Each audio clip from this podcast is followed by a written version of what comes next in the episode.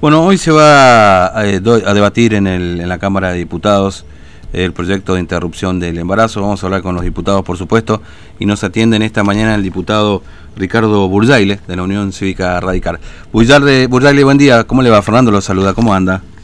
Fernando, buen día. ¿Cómo le va? ¿Cómo anda? Bien, nosotros muy bien. Bueno, este, dos temas quiero hablar con usted hoy, este diputado Burjaile. Bueno, primero lo primero que es, bueno, hoy se debate en el Congreso eh, el proyecto de interrupción del embarazo, ¿no? Y la legalización, por supuesto, también. ¿Usted tiene posición tomada ya al respecto de ese proyecto? Sí, yo tengo una posición en la campaña política y la sostengo. Sé que es un tema de los más difíciles que, atraviesa la sociedad y es una mm. decisión de las más complejas eh, que atañe a la sociedad, pero fundamentalmente a las mujeres, ¿no? Yo he tomado una posición de de votar en contra del proyecto de interrupción voluntaria del embarazo, pero no por ello desconozco que es un problema real de la sociedad, un problema de, contención, por eso voy a mm. acompañar el proyecto de los mil días que trata de alguna manera de contener a todas aquellas mujeres que, que, que en situación de embarazo eh, tienen dificultades para llevarlo adelante. Así que esa va a ser mi posición en la sesión de hoy. Mm. Es decir, digamos, eh, el proyecto es el problema en definitiva, diputado, es decir, o usted está por una cuestión ya también, además, de conciencia, digamos, de la interrupción del embarazo, digamos. Es una cuestión de, de posición, yo diría casi que actúo como representante de la sociedad de Formosa. Mm. La sociedad de Formosa, nosotros somos representantes del pueblo de la provincia de Formosa, y, nuestra sociedad mayoritariamente ha tomado esa posición. Eh, a veces los votos de conciencia que nos tocan los legisladores son de mm. conciencia propia, pero somos representantes del pueblo. Eh, entonces, mayoritariamente la sociedad de Formosa opina que no debiera haber una interrupción del embarazo, pero sí que debiera haber ayuda a quienes no pueden seguir adelante con ese embarazo. ¿no? Mm. Comprendo la otra posición, entiendo la posición que está a favor de la interrupción voluntaria del embarazo, y yo creo que esta es una, una discusión que debe zanjarse, que tiene que zanjarse hoy, eh, para que para que decida el Congreso qué es lo que va a pasar con esta ley. Claro, entiendo.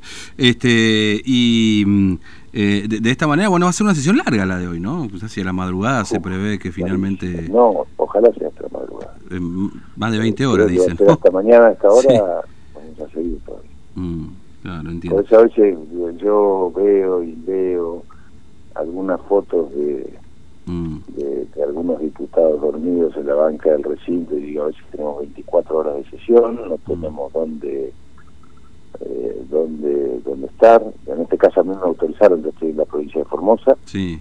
me autorizaron como, como excepción, autorizaron a los diputados de Formosa por por el, sistema de, ingreso administrado, nos autorizaron a sesionar desde acá en forma eh, excepcional. Mm. Eh, pero normalmente si no tenemos que estar en el recinto, 24, yo calculo que hoy van a ser 30 horas, 17 horas, y algún diputado cansado se queda en su banca y se duerme. Mm.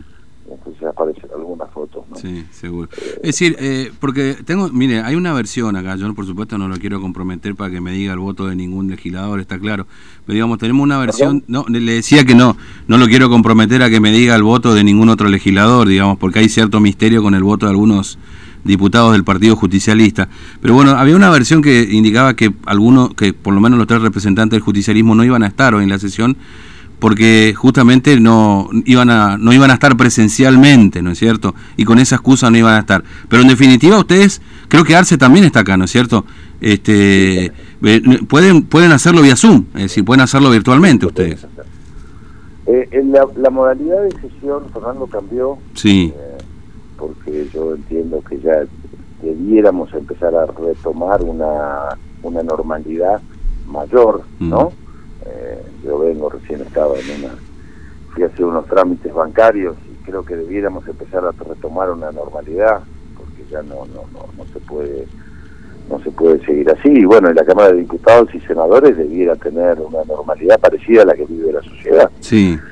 Eh, pero en este caso los diputados de Formosa, cada vez que estamos a Formosa tenemos que hacer el aislamiento de 14 días. Entonces, imaginemos que vamos a tener una sesión esta semana, si vamos y volvemos, tenemos que estar 14 días, pero seguramente la semana que viene tendremos otra sesión, otros 14 días encerrados, y, ahora porque terminan las, las sesiones, eh, en la, la prórroga ordinaria, pero imaginemos durante el año, hasta que esté la vacuna, cómo vamos a funcionar.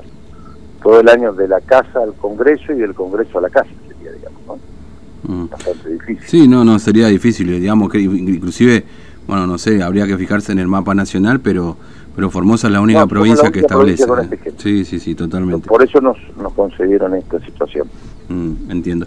Eh, bueno, hay algunos que no hacen la cuarentena, ¿no? Es decir, bueno, el gobernador no la hace, por ejemplo. Y no sé si es el gobernador, ha viajado a Buenos Aires, el vicegobernador también, y no han hecho 14 días de cuarentena. Pero bueno, digo, supone esto también una situación especial, ¿no es cierto? Bueno, hablando del gobernador Infran este Burjay, le cumple 25 años de gestión, Infran. Toda una vida. Eh, una persona de 25 años. Sí. Bien, mal, regular, este, parece una obviedad que le pregunte esto, pero bueno, quisiera una una este, suposición, digamos, o su opinión. Hay este. que ir por, por, por, por, si querés, por, por rubro, digamos, mm. ¿no? Eh, si me preguntás desde el punto de vista institucional, muy mal. ¿Por qué desde el punto de vista institucional muy mal? Mm porque a medida que una persona se perpetúa en el poder, lo que termina pasando es que las instituciones se someten a esa persona. Entonces, eh, yo no puedo yo no puedo decir que hoy en Formosa hay una justicia independiente, porque por ejemplo el pronunciamiento del Superior Tribunal de Justicia los otros días respecto a la situación de los varados, para poner un ejemplo, sí. es una situación vergonzosa, donde nadie que hasta los que no saben derecho están hablando de competencia de quién es, si es constitucional o inconstitucional. Entonces yo creo que desde ese punto de vista no es bueno, desde el punto de vista legislativo nunca ha prosperado un proyecto de la oposición. La oposición no tiene ninguna presidencia en ninguna de las comisiones. Eh, y termina funcionando, nunca vi que se, que se corrigiera alguna coma de algún proyecto. Entonces, desde ese punto de vista, eh, hay una delegación de facultades donde más allá de ser el oficialismo no hay control constitucional por parte de la legislatura. Eh, no hay eh, el Consejo Económico Social no está, la Fiscalía de Investigaciones Administrativas prevista en la Constitución no está. Entonces, si me preguntas desde el punto de vista institucional, no me gusta, está muy mal. Y fundamentalmente esto viene por la, la, eternización en el poder. La democracia supone no solamente votar, sino alternancia, porque esa es la esencia de la mm. democracia. Si no hay alternancia, las instituciones de la democracia están en peligro.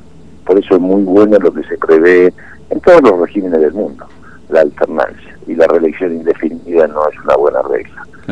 Eh, desde el punto de vista productivo, creo que tampoco Formosa ha avanzado sustancialmente, aunque reconozco que ha habido una, una ola de inversiones en la provincia de Formosa en infraestructura muy importante.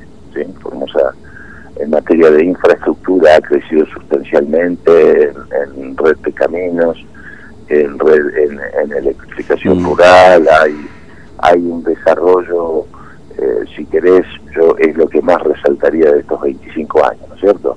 Ahora, creo que en el aspecto productivo nada ha cambiado en nuestra provincia y quizás debamos pensar en un mayor desarrollo no ganadero, sino desde todo otro punto de vista, agrícola, frutícola, eh, turístico.